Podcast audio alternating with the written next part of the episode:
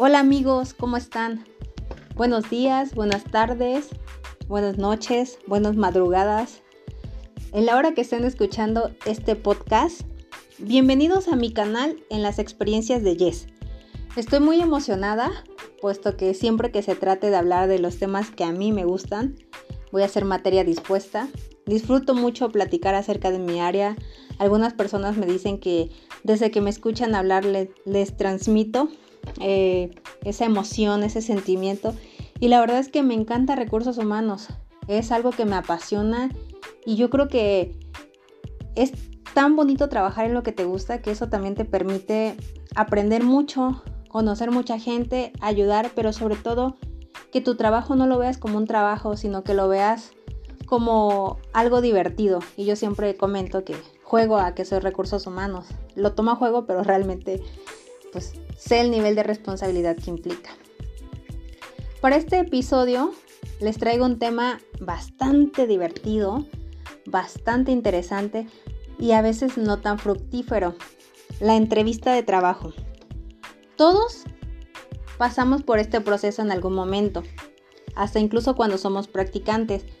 Hay muchos tipos de entrevista, hay entrevistas para puestos específicos, pero voy a hacer una división.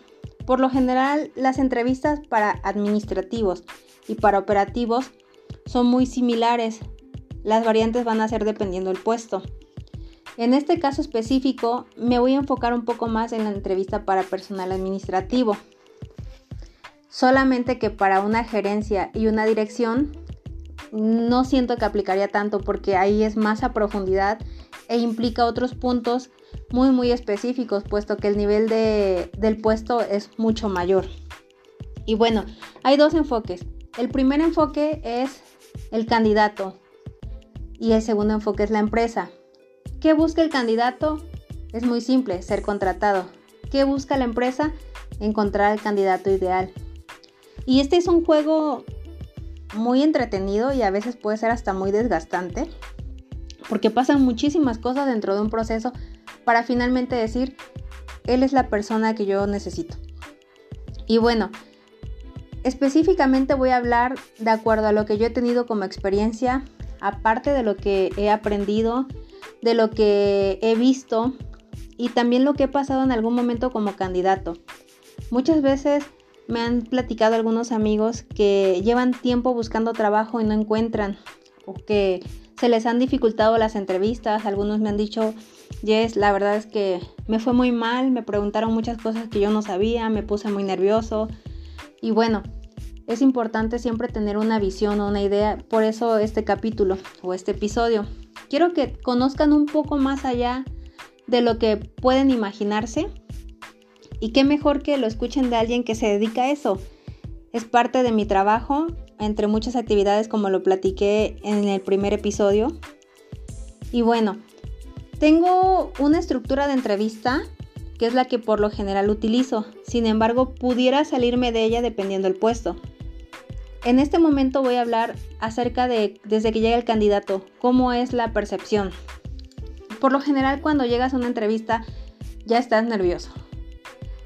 Y peor aún si vas retrasado por el tiempo, ya sea porque se te hizo tarde por tu culpa o porque hubo alguna situación ajena a ti en la cual te tuviste que llegar tarde. Y bueno, ya cuando llega el candidato, a veces se siente la tensión o los nervios desde que entra a la oficina donde vas a entrevistar. Yo siempre trato de romper el hielo preguntando algo que no tiene nada que ver con la entrevista, como por ejemplo, ¿cómo te ha ido?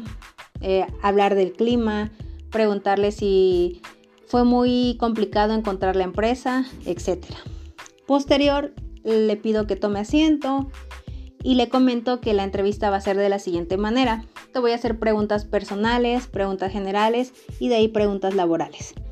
Y al final otras preguntas de conclusión.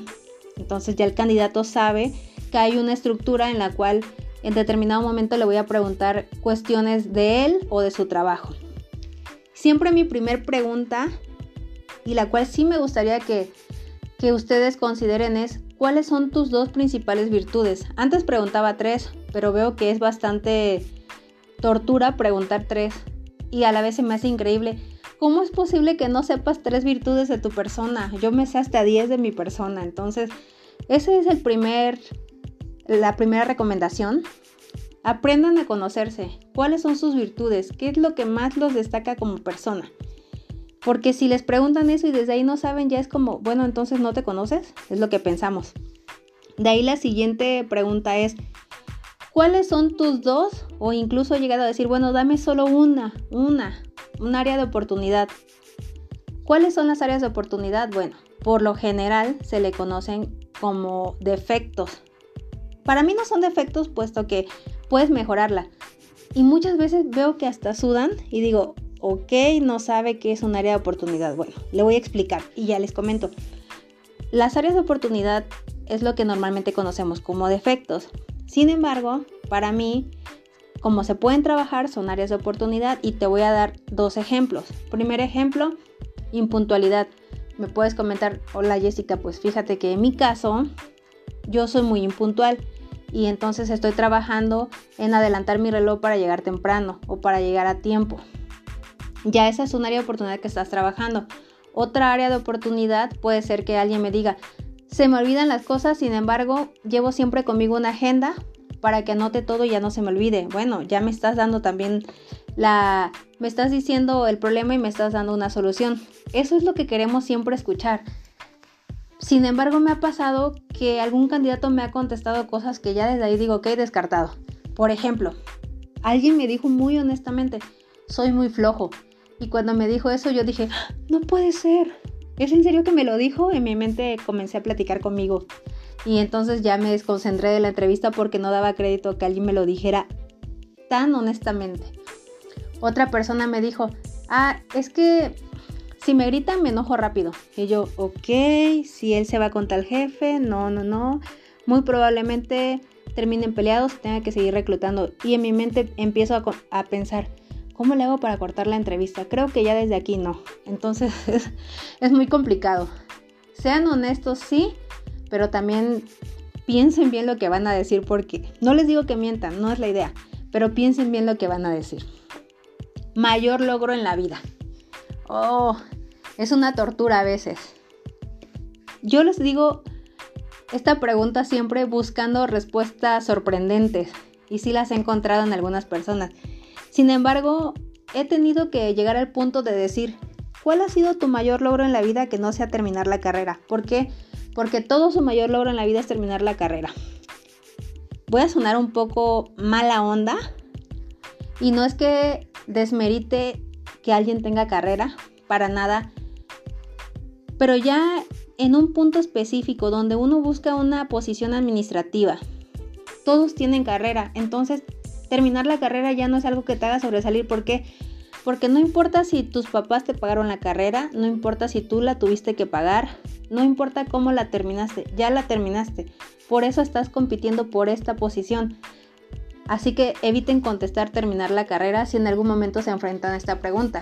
Y busquen algo más razonable o, que los haga verse muy bien. Por ejemplo, pueden comentar, para mí mi mayor logro, fue hacer una tesis enfocada a tal tema. Implicó esto, esto, esto, por eso yo considero que ha sido mi mayor logro. Eso es de, oh, wow, yo no hice una tesis. Entonces, pueden haber muchas cosas que ustedes puedan hacer que en ese momento sobresalgan de todos los candidatos. De ahí la visión a cinco años. Y esta pregunta puede ser, ¿cómo te ves en dos años? ¿Cómo te ves en cinco años? ¿Cómo te ves en diez años? O incluso se las pueden preguntar así, ¿cómo te ves a corto, mediano y largo plazo?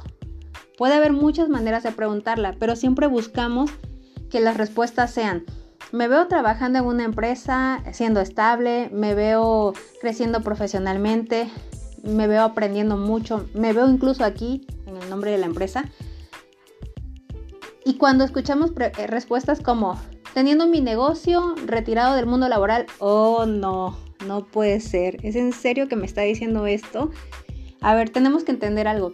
Las empresas quieren gente que llegue y que se quede muchos años. No quieren estar capacitando a otra persona nueva que el puesto esté rotando. Eso no buscamos. Y si su respuesta es esa, muy seguramente ya no van a pasar de ese filtro. Por eso es importante contestar. Y está muy bien que sean honestos, nuevamente. Pero hay que tener cuidado con lo que decimos.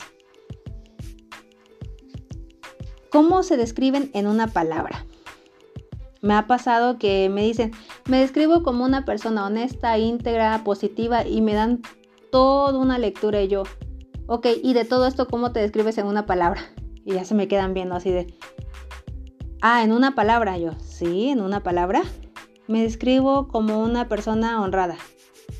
Y yo, ok, no me dijo nada. No, a ver, hay que pensar un poco más.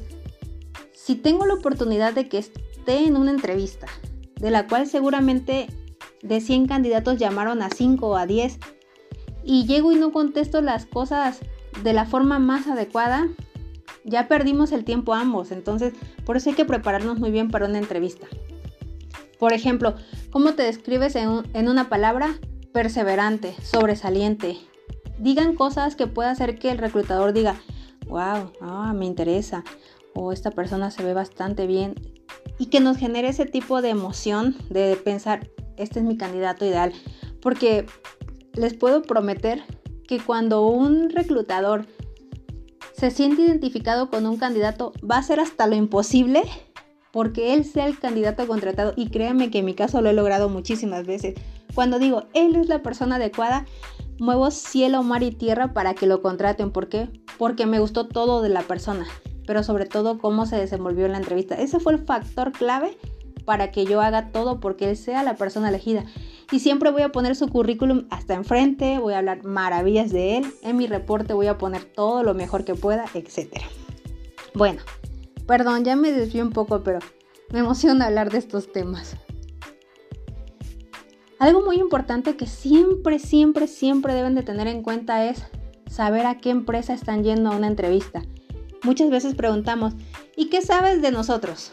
Y nos dicen, ah, perdón, es que como me he postulado a muchas vacantes no me acuerdo. Y nosotros, no puede ser que me esté diciendo esto. A ver, entendemos que cuando estás buscando trabajo, te postulaste a 20, 30, 100 vacantes, que ya fuiste a 500 entrevistas. Pero nunca le digas a una empresa eso porque es como tu carta de salida. Ok, bye, gracias por participar. Siempre hay que buscar qué es lo que hace la empresa, si tiene algún centro de trabajo en otro estado diferente a donde tú estás yendo, cuántos años lleva en la industria, eh, algo sobresaliente de la empresa, etc. Pero si llegas y le dices que no sabes nada, la verdad ya desde ahí te estás restando puntos. Por eso es muy bueno que nos tomemos el tiempo para prepararnos correctamente. Si no nos investigan, pues si su perfil es muy bueno puede ser que sí, pero si no es como un poco decepcionante. Otra pregunta importante. ¿Qué esperas de la empresa? Yo siempre les digo, escuchas la pregunta y solamente contéstame lo que te estoy preguntando. ¿Qué esperas de la empresa? Y por lo general me dicen las cosas que yo quiero escuchar y cuando no, pues no pasa nada. Pero, ¿qué respuesta puedo dar ante esto? Bueno, espero aprender, espero crecer, espero ser mejor en, el desarrollo de mis habilidades, de mis conocimientos, espero no, espero, perdón, aportar, no, aquí no. Y bueno, dices todo lo que tú esperas de la empresa, ¿no? Hay quien me ha dicho, espero que haya un buen ambiente laboral. y es gracioso, pero la verdad es que agradezco cuando dicen eso. Y la pregunta que cierra esta parte es, ¿qué ofreces a la empresa? Entendemos que esperamos todo, ¿no? Pero ahora, ¿qué te ofrezco yo, candidato, a ti, empresa, para que tú me contrates? Y esa es la, la pregunta más decisiva. Cuando decimos, ah, ofrezco mi experiencia, todos ofrecen su experiencia. Ofrezco mis conocimientos, todos ofrecen sus conocimientos. Hay muchas preguntas que van a hacer que te luzcas o que restes puntos. Entonces, cuando te hagan esa pregunta, tú trata de ser muy inteligente con tu respuesta y di, ok, yo ofrezco conocer todo el sistema, identificar las áreas de oportunidad, ayudar a mejorar, implementar procesos, etc. Aunque haya o no haya procesos, siempre es bueno comentar la palabra implementar porque eso es, ah, ok, esta es la persona que yo quiero. Internamente nosotros siempre estamos debatiéndonos cuando nos dicen ciertas respuestas, por eso es bueno tener muy claro todo lo, lo que buscamos, lo que es la empresa, lo que somos te pueden preguntar, ¿y qué te gustó de la vacante o qué te atrajo como para que te hayas postulado? Y luego si dicen, ay, es que no me acuerdo qué decía, no, por favor, no hagan eso. Siempre tengan claro, como les dije, a qué empresa van, a qué puesto van. Si decía el salario, ya no pregunten algo que ya ahí lo decía, digan, tengo duda, el salario decía esto, pero me gustaría saber un poco más.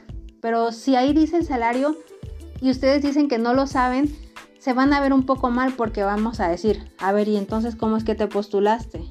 Por eso debemos de tener claro todo. De ahí cuando estamos hablando en las preguntas generales, podemos preguntar cuáles son los pasatiempos favoritos. Muchas veces interactuamos cuando nos dicen, me gusta el deporte y si al reclutador le gusta el deporte, te va a preguntar, ¿y qué deporte te gusta? Ahí puede haber una situación beneficiosa para el candidato si logra hacer un clic con el entrevistador, porque muchas veces el entrevistador siente como como e, esa sensación de esta es la persona que busco tan solo por algo que no tiene nada que ver, pero bueno, a veces puede pasar. Podemos preguntar acerca de si ha viajado, a dónde ha viajado, no sé, cualquier cosa.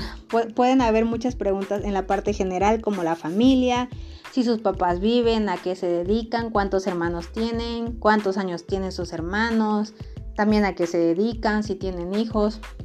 En el caso del candidato, si es casado, desde hace cuánto tiempo, a qué se dedica su pareja, si tiene hijos, si renta una casa o, es casa propia, si tiene auto, si tiene disponibilidad para hacer un cambio de residencia, disponibilidad para viajar. Bueno, pueden haber muchísimas respuestas y preguntas y respuestas en la parte de preguntas generales, en las cuales siempre debemos estar preparados y sobre todo les voy a dar un consejo. Siempre escuchen bien lo que les preguntan porque a veces por querernos adelantar a la respuesta, no terminamos de, hacer la pregunta y bueno, decimos lo que no debemos. En el tema de empleos anteriores, ok, empleos anteriores. Casi siempre nos vamos a enfocar en cuánto ganaba el candidato, a qué puesto reportaba directamente, eh, cuáles eran las actividades que más le gustaban, cuáles eran las actividades que más les facilitaban, cómo era el ambiente laboral, entre muchas cosas. Pero cuando llegamos al punto de cuál fue tu motivo de salida de tal empleo, la persona luego, oh, este, es que mi jefe me caía mal. No, no hagan esto. O sea, independientemente de que muchas veces tenemos diferentes situaciones en los empleos, sí hay que ser honestos, pero este tipo de respuestas siempre se deben de pensar muy bien, porque puede hacerlos quedar mal y en lugar de pensar, ah, pobrecito, es como, ah, ok, entonces si le digo algo que no le parece va a renunciar.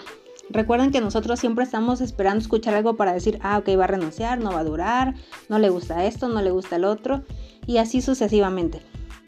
Cuando a veces han habido situaciones donde me dicen, no, es que un compañero me caía mal, la verdad ya me tenía cansado. Esto me ha pasado más con los operativos. Y pues ya hubo un momento en que me calenté y le pegué. Y yo así de, ok, primero que nada, entiendo que el lenguaje en operativos es diferente, pero me está diciendo que le pegó. Y yo así de, bueno, sí, muchas gracias por participar, casi, casi. De ahí, ¿por qué crees que puede ser el candidato elegido? Uf. Yo les recomiendo contestar cosas como, porque soy una persona capaz, sobresaliente, perseverante y estoy muy seguro que voy a ser su mejor contratación. Algo así. No tan así, pero algo muy cercano. Porque cuando decimos, ¿por qué tengo experiencia? No, ya, por favor, hay gente que puede tener más experiencia que tú. Digan cosas que los hagan sobresalir y que los hagan verse muchísimo mejor. Y bueno, casi terminamos. Otra de las cosas importantes que quiero que tengan en cuenta es la forma en la que responden, que no, sea, que no se vea que tienen prisa. Dejen que terminen las preguntas para que contesten. No contesten nada que, que no tenga que ver con la pregunta porque a veces les preguntamos una cosa y nos salen con algo totalmente ajeno. Y eso quiere decir que o no entendieron la pregunta o algo están ocultando y por eso no nos contestan lo que preguntamos. Me ha pasado que un candidato habla tanto que ya desde ahí digo, ay, no, no, no, ya, ya, ya lo quiero cortar, ya no quiero seguir escuchándolo, ya me desesperó. O a veces hay ciertas cosas que detectamos en el lenguaje no verbal que ya desde ahí decimos, no, algo tenía, estaba muy nervioso, no dejaba de hacer esto, no dejaba de mirar así, no dejaba de mover el lapicero o lo que sea. Entonces es muy importante tener así como todo siempre bien controlado, tanto de parte de ustedes como de nosotros, porque recuerden, el enfoque en el, candidato es encontrar el empleo, que lo contraten, y el enfoque en la empresa es buscar a la persona ideal. Pero para encontrar a la persona ideal a veces hay que hacer hasta 20 entrevistas y es muy complicado. Por eso nos tomamos el tiempo y preguntamos todo porque queremos saberlo. Ahora, algo muy importante que, que no quiero que se me escape es cuando entreguen sus cartas de recomendación, si fueron la persona ideal o la persona que se eligió para ocupar esta posición, siempre traten de que su carta sea la de recursos humanos, la que les emitió recursos humanos. Me ha pasado que me entregan la carta de recomendación de un amigo o de un jefe o alguien ajeno a, recursos humanos y muchas veces las empresas dicen, ok, revisa la, referencia laboral de tal persona, pero nosotros no llamamos al teléfono que está en la carta laboral, en la carta, ya sea la laboral o la de recomendación, sino llamamos directamente a recursos humanos y de repente la versión de recursos humanos no coincide con la versión de tu carta de recomendación. Es importante. Lo que les quiero decir es, no mientan en nada porque nos vamos a dar cuenta de absolutamente todo. Si no en la entrevista o después, cuando hagamos la investigación de referencias o a veces desafortunadamente conocemos a alguien que conoce a esa persona. Entonces, sean muy honestos, pero sean muy cuidadosos. Y bueno amigos, espero que les haya servido. Quiero hacer un nuevo episodio buscando temas relevantes. Por favor, platíquenme acerca de qué les gustaría escuchar. Si tienen dudas acerca de algo, quiero ayudarlos. Como les dije, me encanta hacer esto. Me encanta mi trabajo. Me encanta interactuar con la gente me encanta todo lo que tenga que ver con el área. Posteriormente quiero ir haciendo invitaciones, pero bueno, para eso necesitamos ser muchísimos para que el mensaje pueda llegar a todos. Espero les haya gustado y sobre todo aportado. Les recuerdo que mi canal es en las experiencias de Yes. Por favor, no dejen de seguirme y que estén muy bien. Nos vemos pronto. Bye.